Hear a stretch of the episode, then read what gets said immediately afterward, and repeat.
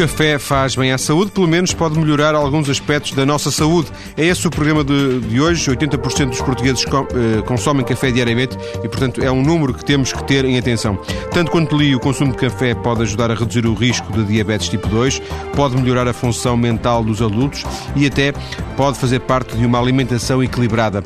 Mas quem nos vai explicar estas e outras questões relacionadas com o consumo do café é o médico António Vaz Carneiro, professor da Faculdade de Medicina de Lisboa, diretor do Centro de Estudos de Medicina baseada na evidência. Saúde o regresso do professor Vaz Carneiro ao programa, ele que já cá esteve eh, mais do que uma vez, por exemplo, quando falámos há uns meses do uh, Dr. House, da, da série de televisão Dr. House. Viva, professor Vaz Carneiro. Boa tarde. Viva, bom regresso. Obrigado. Professor, tantas vezes ouvi eu dizer, eu que não tomo café, que, que o café faz mal à saúde e agora estamos a propor um programa a dizer que o café faz bem à saúde. Em que é que ficamos? Uh, ficamos que, como em muitas coisas de saúde, o café é um mito. Isto é, o aspecto negativo do café é um mito. Como a maior parte dos alimentos que estão disponíveis para nós ingerirmos, uh, depende de pessoa para pessoa. De uma maneira global, o café não tem, sido, não tem tido um grande, uma grande reputação.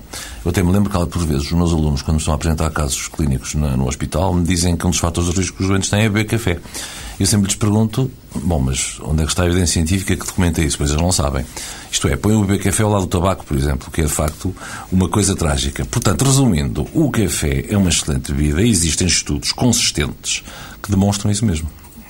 E haverá alguma explicação para, esta, para estes eh, preconceitos, para estes mitos à volta do café que, que, eh, que ainda agora nos retratou com essa experiência dos seus próprios alunos?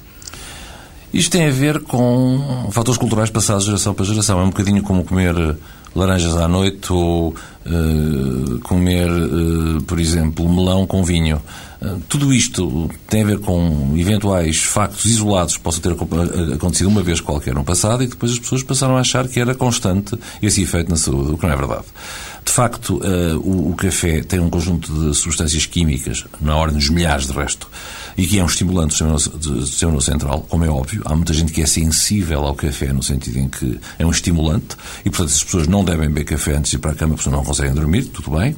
Provavelmente as mulheres grávidas também não deverão beber café, porque há uma sugestão de haver um pequenino risco aumentado de poderem ter complicações obstétricas, mas no resto, desde que as pessoas não sejam, não tenham nenhuma hipersensibilidade ao café ou aos seus componentes, não há nenhuma razão para que nós não possamos beber café por exemplo, pessoas uh, com ansiedade, mais, mais ansiosas?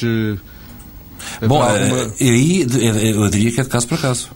A pessoa tem que experimentar e ver se por acaso o fator estimulante do café um, as, uh, induzir um quadro clínico mais, mais desfavorável, eles vão parar, não é? Mas o facto de ser ansioso por si, ou deprimido, ou, ou o que for, não quer dizer que à partida haja uma relação direta entre o café e a melhoria ou a pioria desses quadros.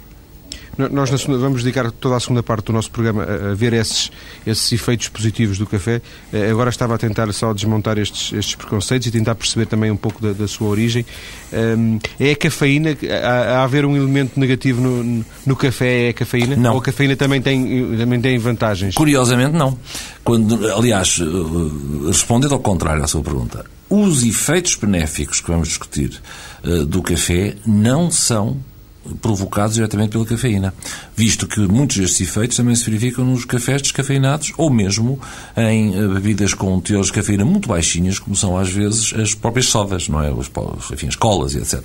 Sim. E, portanto, não é o café que provoca o benefício, é a cafeína que provoca o benefício. É um daqueles, enfim, milhares, literalmente milhares de componentes eh, que o café tem. A cafeína tem, faz parte de um, enfim, de um grupo farmacológico um, ehm, que, no qual se encontra também o componente do chocolate e do chá, por exemplo, e, portanto, pessoas que são sensíveis ao café têm tendência a ser sensíveis também ao chá e até ao chocolate. Agora, curioso é verificar que a maior parte das pessoas não é capaz de dar uma criança de 6 anos ou 7 um café porque acha péssimo, estamos a, isto é uma coisa péssima para a saúde, mas ela pode comer os chocolates que quiser e até provavelmente pode beber muitas Coca-Cola, não sei se está a ver. Sim, claro, e isso é, um, é, é, portanto, deduz um absurdo. Totalmente, é uma falta de, de, de, de compreensão de quais são a composição química dos, dos, dos, alimentos. De facto, o café é estimulante e, sob esse ponto de vista, poderá não ser boa ideia dar a uma criança, óbvio. Mas não é. Eh, mas então, não é que lhe faça mal, não é que, não é que lhe faça diretamente mal, não. Antes, pelo contrário, até em certos aspectos. Agora... É, é curioso, professor, deixa-me fazer... Eu às vezes não, fico mesmo... De, acho que os nossos ouvintes também ficaram de boca aberta com as coisas que nós ouvimos aqui, porque se, uh, se víssemos um, uma criança de 7 ou 8 anos a tomar um café, num café, não, não, eles, esse, esses pais seriam alvo de censura coletiva, não é? Não digo que se gerasse um motim contra esses pais e, contudo, acabamos de, de ouvir dizer que não há nenhuma razão, tirando eventualmente a questão da da, da, da, atividade excessiva que essa criança pudesse ter do, do, tal estímulo, não há nenhuma razão para a criança não tomar um café. Absolutamente. O único problema que pode acontecer é que ele, enfim, num cérebro em, em, em desenvolvimento rápido, há que ter cuidado com o conjunto de substâncias químicas que os miúdos ingiram, não é? E sob esse ponto de vista, também não aconselho chocolate. Nem aconselho chá. Mas também não aconselho escolas. O, o, o, risco que estamos a falar é muito pequeno. As pessoas têm que compreender que nós estamos a falar, isto não é uma relação causa-efeito, que eu tomo um café e não durmo durante uma semana, nada disso. O risco é relativamente pequeno, mas está lá. E nós temos de ter uma posição prudente de dizer assim numa altura em que o sistema nervoso central está em fases rápidas de desenvolvimento, como são os miudinhos desde que nascem até aos 8, 9, 10 anos, então será prudente nós tentarmos evitar que eles ingiram algumas destas substâncias que nós sabemos que, entre outras coisas, têm efeitos estimulantes. Mas isso aplica-se ao café, como se aplica ao chá e como se aplica ao chocolate. Em, em, em graus variados, ou seja, um café, chocolate e chá, eh, a cafeína eh, apresenta-se de diferentes formas em termos o, quantitativos? Depende. O, uh, o, o, grupo, o grupo farmacológico são as chamadas metilxantinas, que têm a teobromina, a teofilina e a cafeína, e a cafeína, a, teo, a teobromina é acima de tudo no chocolate, as outras aparecem mais no chá e, nos, e no café, provavelmente dito, não é? Portanto, o, e têm diversos impactos em termos de estimulação do sistema central. Eles têm com efeito diferentes, diferentes níveis de, de estimulação. Mas digamos que, como grupo farmacológico, eu preferiria que os miúdos não comessem nenhuma destas. Se temos, se temos um problema com estas substâncias, então deveremos ser inteligentes e não dar nenhuma delas. Pese embora, repito, haver efeitos relativamente diferentes, mas não são muito marcados, quer dizer, não é nada de muito extraordinário. Até porque as crianças comem, eu não vou dizer centenas, mas se calhar centenas de chocolates, por exemplo, ao longo de um ano, não é? Não, nós ao termos esta conversa estamos aqui a dar uma machadada na indústria do chocolate, que não é isso que me interessa, que eu adoro chocolate. Mas é tentar provar que muitas das nossas decisões em saúde não são racionais. E esta do café é uma delas. Eu aposto que a esmagadora maioria das mães que nos ouve neste momento horror, ficaria horrorizada se visse dar uma bica a um miúdo de 6 anos, mas não hesita um minuto em dar-lhe um chocolate se ele pedir muito, não é? Ou Sim. uma cola, tem o mesmo, ao fim de duas ou três colas, o teor em café é igualzinho a uma bica daquelas fortes no café da esquina. O professor disse há instantes que, que, que, um café tem milhares de substâncias. É, é normal que assim seja ou o café é extremamente rico? É, é, bom, isso tem a ver com as, as, análises que esta substância tem sido sujeita ao longo dos anos, não é? O café é talvez a vida tem que mais se bebe a nível é? mundial. Sim, é talvez a, a, vida que se bebe mais a nível mundial. Quem bebe mais café no mundo, curiosamente, são os finlandeses. E, os Finland... é na Finlândia que estão a maior parte, ou pelo menos uma parte muito substancial dos estudos epidemiológicos eh, relacionando uma série de, de fatores de saúde com o café. E, portanto, são os finlandeses que, que bebem mais café. E é aí que tem, de facto, é aí que tem vindo muita evidência científica de boa qualidade que nos permite hoje afirmar com alguma segurança qual é realmente o perfil de risco e de benefício do café. Professor diria que o café é, é, é uma bebida que, que, hoje se conhece com, baseada na evidência médica que se conhece bem? Muito bem. Eu diria mesmo muito bem. Uh, e, e, está a ser estudado em aquilo que nós designamos por subgrupos de risco, não é? Portanto, já há estudos sobre doentes que têm, por exemplo, tiveram infartos de miocárdio, há estudos sobre doentes que tiveram centros cerebrais, e, portanto, há já uma vontade de tentar identificar quais são as pessoas que poderão ter, eventualmente, um risco maior em termos da, em termos da, da reação ao café. E, portanto, porquê? Porque o café é de tal maneira presente nas sociedades ocidentais, e não só, que se impõe naturalmente como uh, uma necessidade de sabermos exatamente qual é o perfil de, o perfil de benefício que esta vida tem. E o que a gente conclui é que a maior parte das vezes o café é uma excelente vida. E esses estudos vão ao ponto de. Eu, eu não percebo muito café, devo, devo, devo, aqui fazer uma nota, dizer que o último café que tomei foi para aí há três anos. Quando, quando tomo um café, fico. Não, não uma semana, mas fico três ou quatro dias sem, sem conseguir dormir, portanto deixei mesmo. Portanto, é uma, isso é uma má ideia. Eu, por exemplo, se beber um café à meia-noite, a minha mulher fica horrorizada quando vê isto. Se eu beber um café à meia-noite, durmo bem, mas se beber dois, ainda durmo melhor, não sei se está a ver. Portanto, depende. Pois. No seu caso, se é tão sensível à composição do café que o, que o seu lado estimulante do seu central é tão marcado, o meu conselho é não tome café. E é isso mesmo que eu faço, porque realmente depois ficar dois ou três dias sem, sem dormir é, não, é bastante é. desagradável. Quem me dera depois... a mim ter um café que me deixasse de, sem dormir de vez em quando, para quanto ao trabalho que eu tenho, seria ótimo, nomeadamente quando eu era estudante. Bom, mas isso é outra história. Bem, mas não, não esteja aqui a, a querer que eu faça o seu trabalho. não, não, não. Eu, eu, realmente café é a mesma coisa que, que não tomo. Professor, é, é, eu, isto tinha, este, este parênteses tinha a propósito de dizer que eu não, não percebo muito café, mas, mas vejo que existem muitas variedades e muitos, café de muitos países e depois diz-se que há o da Colômbia e há o do, do da África, e, uhum. enfim. O café tem, também tem sido estudado ao ponto de se perceber se os elementos agregadores do café são, são estão presentes independentemente deles ser da, da Colômbia ou ser de, de Santo Tomé e Príncipe. Há várias. Bem, eu não sou exatamente um técnico de café, não é? Mas eh, pelo que se pode depreender dos estudos, eh, há hum, partes do mundo, Europa e América, em que a composição dos cafés é relativamente standard. Não há uma grande variação na composição. Mas há vários tipos de cafés, não é? Há as arábicas e há, e há tudo isso. E, portanto, não só conforme o tipo de café que terá um maior, um maior eh, teor em cafeína e substâncias, ou menor, também a técnica de torrefação é importante em termos da, da, do produto final, chamamos Sim. assim, não é? De como é. Com, mas, por exemplo, eh, também pode pensar-se que seria entre a bica, o chamado expresso pequenino, e aqueles, enfim, aqueles mugs de café grandes que os americanos, por exemplo, bebem. Uh, também há aí alguma diferença, pequena, mas há. O que nós tentamos fazer nos estudos é tentar compreender, olhando para a composição do café, acima de tudo, o seu composto principal, que é a cafeína, procuramos compreender quantos gramas de cafeína que as pessoas bebem por dia, para depois então percebermos qual é o impacto disso na saúde. Como é que aparece, professor, uh, o Centro de Estudos de Medicina Baseada na Evidência ligado a este projeto do, do Café e Saúde? Ah, é, muito, é muito simples. Nós, no centro, o que fazemos, uh, é um centro, uma universidade pública, não é? Portanto, o Centro Geral do Estado, aquilo que a gente faz é produzir conhecimento, em bom rigor, não é? Nós não fazemos auditorias, nem fazemos certificações, nem fazemos, uh, nem vemos doentes, mas embora a maior parte das pessoas que lá estão, médicos, também têm a sua atividade clínica, como é óbvio, fazemos, acima de tudo, produzimos conhecimento. E aquilo que nós somos experts é em olhar para os, em não só fazer os estudos, mas também quando olhar para os estudos publicados, selecioná-los pela sua qualidade intrínseca e sintetizá-los para tentar compreender o que é que vale ou não vale uma intervenção de saúde. E, portanto, estamos sempre a ser eh, sujeitos a pedidos dos mais variados, desde a indústria farmacêutica ao governo, passando por hospitais públicos e privados, firmas, etc., que nos dizem assim: nós precisamos da sua ajuda para determinar qual é o perfil de segurança e risco deste medicamento A. O que Nesse é que sentido, sobre determinado, determinado produto, não é? Nesse sentido, a Associação do Café, de uma maneira que eu até considerei muito inteligente, eh, veio ter connosco e disse, oh, Faz nós achamos que o café tem má fama. Eu disse, tem razão, de facto, o café tem má fama. E eh, tem má fama também com os profissionais de saúde. E nós temos de fazer uma campanha para tentar uh, combater isto, mas só a faremos se o senhor nos garantir que, sob o ponto de vista científico, o que nós vamos dizer está correto. E, portanto, pediram-nos para nós fazermos estas revisões à literatura biomédica sobre o café. Eu devo até dizer que aprendi muito, porque também a minha ideia do café era um bocadinho diferente do que tenho hoje, porque, de facto, os estudos são muito de excelente qualidade, são muito consistentes nos benefícios que o café tem. E aí está como é que eu, de repente, estou aqui a falar sobre o café, porque eu ainda fico, eu muito contente, porque eu 5 ou 6 cafés por dia, não sei se está ver, fico logo muito mais descansado.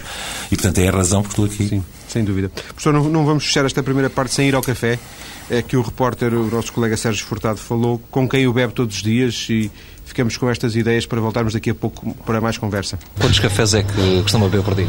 Ui, uns 7 ou 8 pelo menos. E era capaz de reduzir essa média de café? Claro que reduzia. Em vez de ser um café, descafeinado. ah, sou, sou capaz, sem dúvida. Era capaz, por exemplo, de deixar de beber café completamente? Também acho que sim. Ou talvez não. Preciso de um café pelo menos como por dia. É um vício ou é uma necessidade? Eu penso que é, é as duas coisas. Um exemplo, estar num cafezinho como estamos agora com colegas, alguém sempre que toma um café e por regra uma pessoa vai atrás também e vai tomar um café. Portanto, acho muito difícil alguém realmente não beber um café. Especialmente numa mesa com colegas, todos já à volta, não é? É complicado. Para mim, eu não sinto nada, não, não afeta em nada. Uh, e era capaz de deixar de completamente beber café? Deixar, não deixar completamente, mas eu tomo uma vez por outra, tomo, não tomo todo dia, não com tanta frequência. Portanto, era capaz de reduzir eh, isso para dois, três cafés ou nem por isso? Reduziria muito fácil. É um prazer. Mais do que um vício? Mais do que um vício. O vício é quando bebemos 10 cafés por dia. Uh, um café até 4 cafés só faz bem. Quando é em excesso é que começa a fazer mal. Portanto, dois cafés por dia, depois mais ao final do dia um descafeinado, para não ter aquela cafeína depois da noite, é mais um prazer do que um vício. Bebe café também? Sim. E quantos?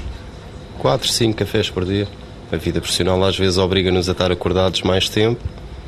É também essa vida profissional que faz com que se beba muitos cafés para estar mais ativo? Também, sim.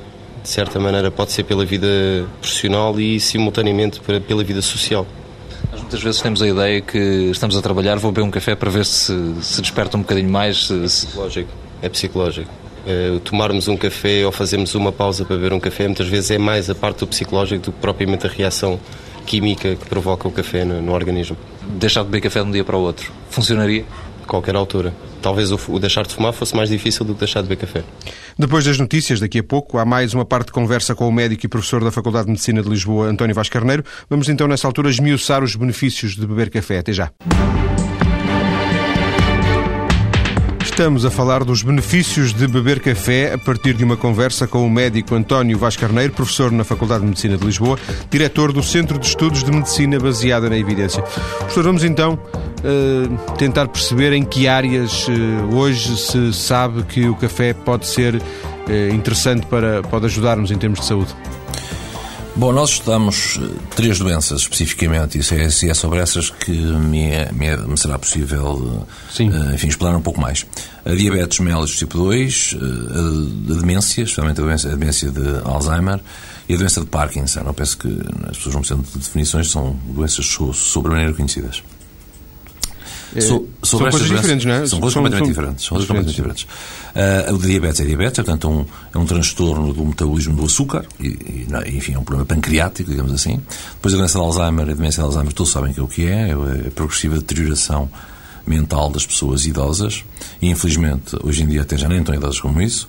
E, finalmente, a doença de Parkinson, que é uma doença também neurológica, eh, que é aquela doença que as pessoas têm um enorme tremor das mãos em repouso Sim. e que lhes é extremamente difícil andar e fazer objetos e, ter gestos finos, por exemplo, a botar uma camisa. Portanto, estas três patologias foram aquelas que nós até agora tivemos a oportunidade de estudar. E o que é que. Eh, eu imagino que não haja provavelmente elementos comuns que, são dois, são dois tipos de, de, doenças diferentes, não é? O, que é que, em que é que o café intervém relativamente à diabetes? Diabetes tipo 2, não é? Exatamente. Só diabetes tipo 2, não estamos a diabetes tipo 1. Uh, talvez valha a pena, enfim, num minuto explicar qual é o desenho destes estudos. A maneira como se fazem estes estudos é relativamente simples. Nós selecionamos um conjunto vasto de, de pessoas que tomam café, Uh, depois uh, procuramos compreender as características destas pessoas, aquilo que a gente chama amostra, não é verdade? E depois vamos tentar compreender, no momento em que as estudamos, qual é a percentagem delas que, por exemplo, têm diabetes mellitus tipo 2. E depois, através de uma história cuidadosa de um inquérito alimentar, procuramos definir não só todos os alimentos que, que estas pessoas uh, ingeriram nos últimos, por exemplo, 15 ou 20 anos, em média, como também o café. Eh, temos o cuidado também de olhar para os outros fatores que possam influenciar o aparecimento da diabetes, e fazemos aquilo que se chama controlar para esses fatores, ou seja, vamos depois fazer uma manipulação matemática para fazer com que todos os doentes sejam iguais, exceto que podemos diferenciá-los entre quem tomou muito café, pouco café ou nenhum café. E quando depois olhamos para a incidência de diabetes, ou seja, quando olhamos depois para as pessoas que durante este período de tempo apareceram com diabetes, o que nós vemos é que há uma relação inversa entre a tomada do café e a diabetes mellitus tipo 2, que é como quem diz, quem toma mais café, nomeadamente acima de 5, 6 cafés por dia, tem uma, uma probabilidade de ter diabetes mellitus tipo 2 inferior a quem toma só 2 ou 3, que por sua vez é inferior a quem toma 0. E é assim que nós podemos dizer que há uma relação entre o café e a diabetes mellitus e que e o café diminui, portanto, o risco o risco de se vir a ter diabetes mellitus. Mas como a diabetes mellitus é uma doença multifatorial, tem muitas causas, estamos apenas a falar num risco relativamente pequeno. Podemos afirmar que o café que protege, mas não é nada espetacular. É, é um efeito positivo. Mas isso é bem importante ser dito, é um efeito positivo. É a mesma coisa quando, quando olhamos para os doentes com demência de Alzheimer e a mesma coisa quando olhamos para os doentes com doença de Parkinson. Ou seja, não se sabe em rigor porque é que isto acontece, imagino, ah, mas sabe-se que há, que há um efeito. Há várias teorias. Há várias teorias. Uh, e provavelmente as teorias aqui até não são muito importantes. O que importa é o aspecto epidemiológico disto. Se isto é verdade, então as pessoas poderão estar um pouco, um pouco mais descansadas que, em termos da saúde destas doenças, o café não só não faz mal, como potencialmente fará bem. E porquê é que nós dizemos isto? É que os resultados de estudo para estudo são relativamente consistentes. Eu repito aquilo que disse há bocado. O risco é pequenino. Nós não estamos a achar que, que, que, as pessoas que são obesas e comem e têm peso a mais e não fazem exercício, que não vão ter diabetes. Não, não é por tomarem café que eles vão ter diabetes. Claro que não. Mas, enquanto falamos em termos que a gente costuma dizer de estudos de base populacional, isto é, de base global, então podemos afirmar com segurança que não há nenhum perigo do, de ingerir café e nestas três patologias até há benefício. De alguma forma estamos a falar de. Uh uma prevenção. É, é, isto não, não, não, serve para. Não é agora alguém que tem diabetes vai começar a tomar cafés para, para deixar de ter. Nem sem ter diabetes. Eu também não iria sugerir que uh, nos ponhamos todos agora a beber café para não ter Parkinson, ou para não ter doença, ou para não ter doença de Alzheimer ou para não ter diabetes. Não. O que nós estamos a afirmar é que, num perfil de análise de benefício-risco do café nestas doenças, o café tem muito mais benefícios que riscos. E isto, de alguma forma, eh, de alguma forma, até recuperando aquilo que estávamos a conversar na primeira parte, isto contraria coisas que o professor, por exemplo, quando estudou, quando estudou na, na faculdade, aprendeu? Ou, ou, nunca se falava de café? Nunca se falava de café. Ou raramente nem sim, nem se falava não, nem de bom café. nem mau. Nem bom nem mau. Quase nunca se falava de café. É, é preciso que se note que o café tem substâncias químicas. E como as substâncias químicas, como já falámos, não é? Como as substâncias, como todos os, os alimentos que têm substâncias químicas, faz, fazem uma certa dose de habituação, não é? Que se chama addiction em inglês, não é? Uma certa dose de habituação.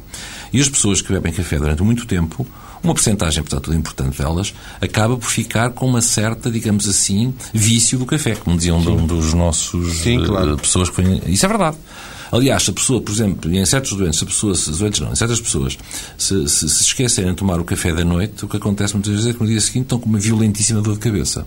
O que é que isto acontece? Acontece que o café é um pouco vasoconstritor, ou seja, tem tendência a contrair um bocadinho as artérias, e quando se passa um longo tempo sem tomar café, por exemplo, a pessoa, o último café que tomou foi no à hora do almoço o dia anterior, acontece que os vasos se dilatam subitamente provocando dor de cabeça. Este é um dos casos clínicos típicos do, da dependência do café. Nós chamamos isto de uma dependência do café. Isso provoca, em certos doentes, provoca dependência. A única hipótese que tem é fazer um desmame progressivo para de tomar café se isso for incumulativo, ou então tomar um café. Mas existe esta dependência. Como em todos os alimentos com substâncias químicas, há sempre uma possibilidade de haver dependência.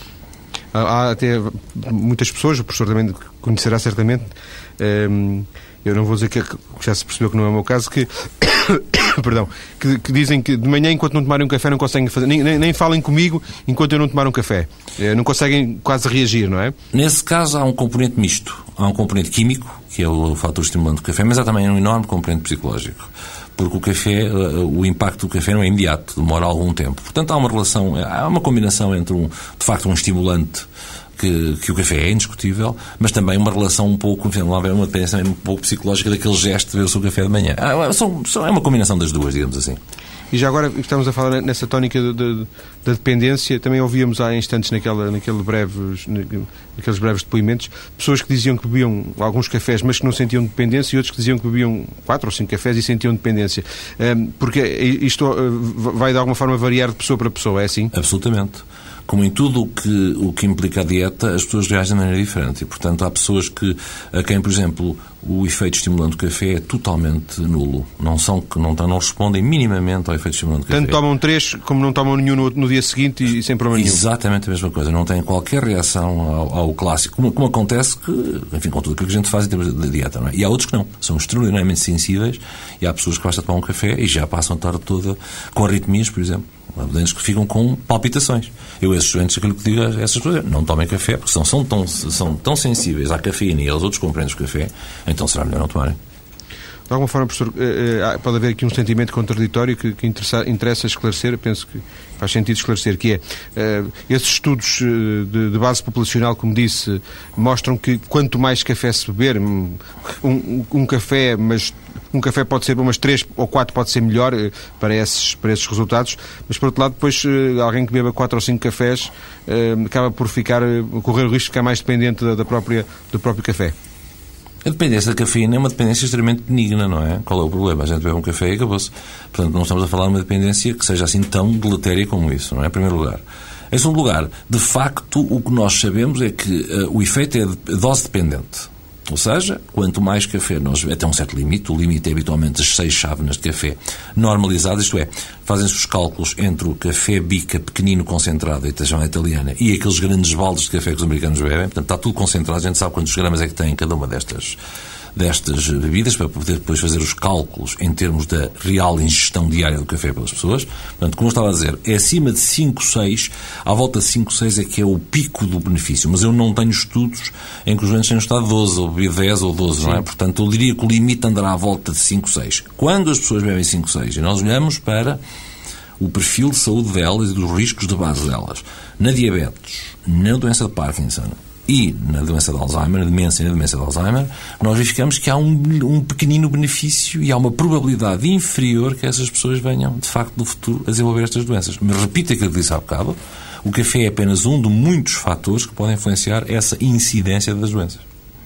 Professor, eu propunho-lhe que, que eu, eu propunho a si e aos ouvintes que, que eu visse agora um, um, pequeno trabalho que a minha colega da TSF, Ruth Fonseca, fez, pelo seguinte, porque eu, eh, enquanto procurava alguma informação sobre isto, sobre esta questão do café e da saúde. Eh, li que, eh, atenção, doentes com hipertensão não bebam café. Encontrei isso até mais do que uma vez na internet. A uhum. internet, já se sabe, é potenciadora de, de, muitas coisas, muitas delas espetaculares, mas porventura também uma ou outra negativa, mas nem sei se é negativo, se não é. Pronto, de qualquer forma encontrei essa informação. Doentes de, com, com hipertensão Uh, cuidado, atenção, problemas de coração, problemas, uh, cuidado com o café. E depois encontrei um estudo que aliás foi notícia em Portugal uh, nos últimos meses, um estudo realizado em Espanha, durante 20 anos, com 80 mil mulheres, e, que pedia à minha colega Ruth Fonseca para, para resumir nestes, nestes dois minutos que vamos ouvir agora. Já, já volto a falar consigo. Beber 3 cafés por dia reduz em 25% o risco de sofrer um AVC, quando comparado com a ingestão de menos de um café por mês. A conclusão faz parte de um estudo realizado na Universidade Autónoma de Madrid. Os investigadores seguiram os hábitos alimentares de 80 mil mulheres saudáveis durante mais de 20 anos. Ao longo deste tempo, responderam periodicamente a questionários sobre a frequência de consumo de café, hábitos alimentares, consumo de tabaco e estado de saúde. Os resultados mostram que o risco de sofrer um acidente vascular cerebral diminui à medida que o consumo de café aumenta. Verificou-se ainda que o descafeinado também está associado a um menor risco de AVC, o que significa, diz o estudo, que os benefícios desta bebida não se devem à cafeína, mas sim a outras substâncias, como os antioxidantes presentes no café que diminuem a inflamação e melhoram as funções dos vasos sanguíneos. Ao longo de mais de 20 anos, entre 1980 e 2004, os investigadores compararam a taxa de mortalidade por problemas cardíacos com os hábitos de consumo de café. As mulheres que ingeriam dois ou três cafés por dia reduziram em 25% o risco de problemas cardíacos. Já entre as que não bebiam café, 18% desenvolveram complicações cardíacas. Em relação aos homens, também foram seguidos mais de 41 mil durante 20 anos, mas o nível de consumo de café não foi associado a um maior ou menor risco de morte. A investigadora responsável por este estudo faz questão de sublinhar que os benefícios do consumo de café na diminuição do risco de AVC apenas se aplicam a pessoas saudáveis. Um último alerta: todos os que têm problemas de saúde devem falar com um nutricionista em relação ao consumo de café, porque pessoas com hipertensão arterial, problemas cardíacos, ansiedade ou insónia podem não beneficiar do do consumo desta bebida. Um outro estudo, realizado nos Estados Unidos, conclui que beber entre duas a seis chávenas de café por dia pode ajudar a prolongar o tempo de vida, porque tem antioxidantes semelhantes aos de algumas frutas e legumes. Professor Vasco Carneiro, surpreendido com, este, com estes resultados de, de relação à questão do AVC e a influência do café? Não, não, porque a diabetes é uma doença vascular, não é? Portanto, nós estaremos à espera exatamente que os mesmos benefícios que que observámos na diabetes fôssemos observar também no, no, no, resto da árvore cardiovascular.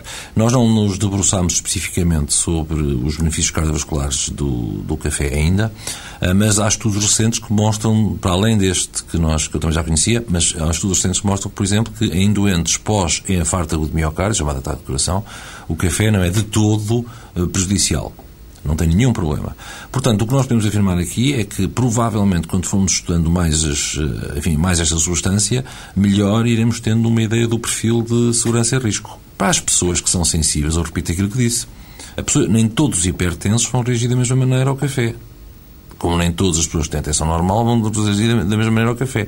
Quem é hipertenso deve ser um pouco mais cuidadoso e deve testar, deve tentar perceber se beber café, se a tensão sobe ou não. Eu acredito que a percentagem poderá não ser muito diferente entre os hipertensos que têm uma hiperreatividade ao café ou os normotensos que têm uma hiperreatividade ao café. Portanto, eu repito, Provavelmente as pessoas que devem ter mais cuidado para tomar café devem ser aquelas que têm reações cardiovasculares como palpitações e subida de tensão e também as mulheres grávidas que devem ter um, um cuidado especial. Professor, se eu percebi bem, eh, estudos existem muitos, se calhar existirão dezenas. O professor Vasco Carneiro, no seu centro de, de, de, estudos de medicina baseada na evidência, debruçou-se mais sobre, estes, sobre estas duas questões da, da, demência e dos diabetes, aprofundou, sistematizou, recolheu e produziu, produziu conhecimento, o que não significa que não possa vir a fazer com outras áreas e que não existam estudos sobre a influência do café sobre muitas outras áreas. É assim? Sem dúvida. E quando a Associação de Café veio ter connosco, a condição que nós pusemos foi nós eh, vamos fazer estes estudos e o que a gente apurar, apurou. Isto ficam a saber que a gente apurou. Portanto, é, há seguramente subpopulações doentes, aquilo que a gente chama de subpopulações doentes, onde a ingestão de café é prejudicial. Já falámos de algumas, não é?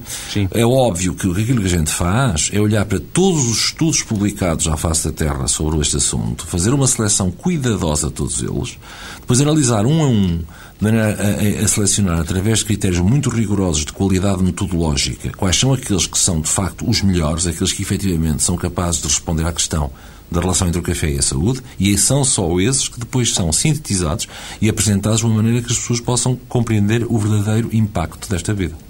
Penso que estes estudos, inclusive, estão acessíveis através de uma página do, café, do, do programa Café Saúde, eh, que, eh, com o qual o professor acaba, como nos explicou agora, de colaborar, não é? Exatamente. Eu, aliás, eh, nós, quando descobrimos isto, depois passámos a tentar comunicar toda esta informação aos médicos, em primeiro lugar, não é? Portanto, temos ido a alguns dos congressos e, precisamente, há pouco tempo, a Administração Regional de Saúde de Lisboa e Valdo Tejo pediu-nos para fazer uma newsletter para os médicos, e não só, para os profissionais de saúde, mas não só, também para as pessoas, enfim, para os, para os habitantes da, da, região, sobre uh, alguns dos mitos da saúde.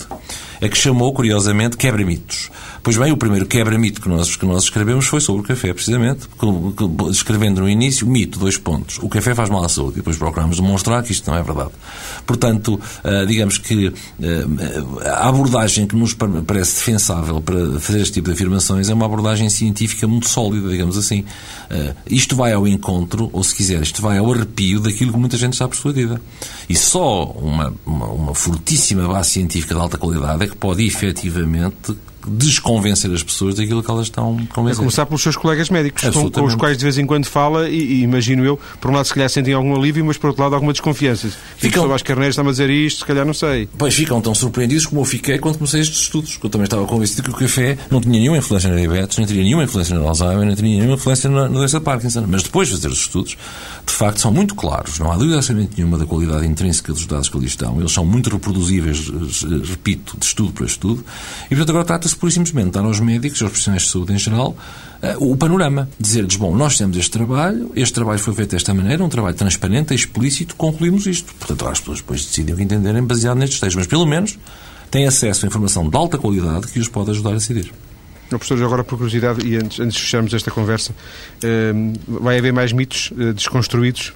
Eu espero bem que sim. Espero que venha a ser, enfim, pelo menos no próximo ano, talvez um mito por por mês por e depois, depois encargar-me de o enviar, porque vão ser seguramente temas bem engraçados para a gente, para a gente discutir. Pois é que estas coisas realmente. Uh, uh, o café, eu acho que fica, este, fica esta imagem, para mim fica esta imagem no final do programa, uh, pensando, há pouco o professor dizia assim, e qual é o problema de, de, do café? Realmente, se nós analisarmos bem, ao contrário de outras, lá, do, do álcool, já não falando da droga, até claro. do, se calhar do, do, do, próprio tabaco. Claro. Não se calhar não, se calhar não, de certeza o próprio tabaco. Sim, é que não há realmente, tirando o sono, e isso é uma, uma questão particular quase, de mim e de, de, outras pessoas, naturalmente, não há realmente grandes consequências de tomar café ou não tomar, quer dizer... Claro, Absolutamente. Eh, o que é importante para as pessoas que nos ouvem compreenderem é qual é a metodologia que nós empregamos para eu poder estar aqui hoje a falar desta maneira. Sim, isso Isso é que é importante. É que as pessoas compreendam que isto não é a minha convicção pessoal. O que o Vasco Caneiro pensa é irrelevante. O que eu estou aqui a dizer é o que a ciência mostra. E a partir daí, depois, é baseado nisto que nós podemos depois dar mensagens sólidas de boa qualidade à população. E, aliás, gostava de agradecer precisamente a hipótese que a TSF teve de nos dizer isto, porque eu acho que as pessoas devem saber estas coisas. E eu é que agradeço ao professor Vasco Carneiro ter vindo à TSF mais uma vez eh, para, eh, neste caso, nos falar sobre eh, a relação entre a saúde e o café. Fica já o convite para o próximo quebra-mitos. Está combinado. muito obrigado, professor. Muito boa tarde. Boa tarde.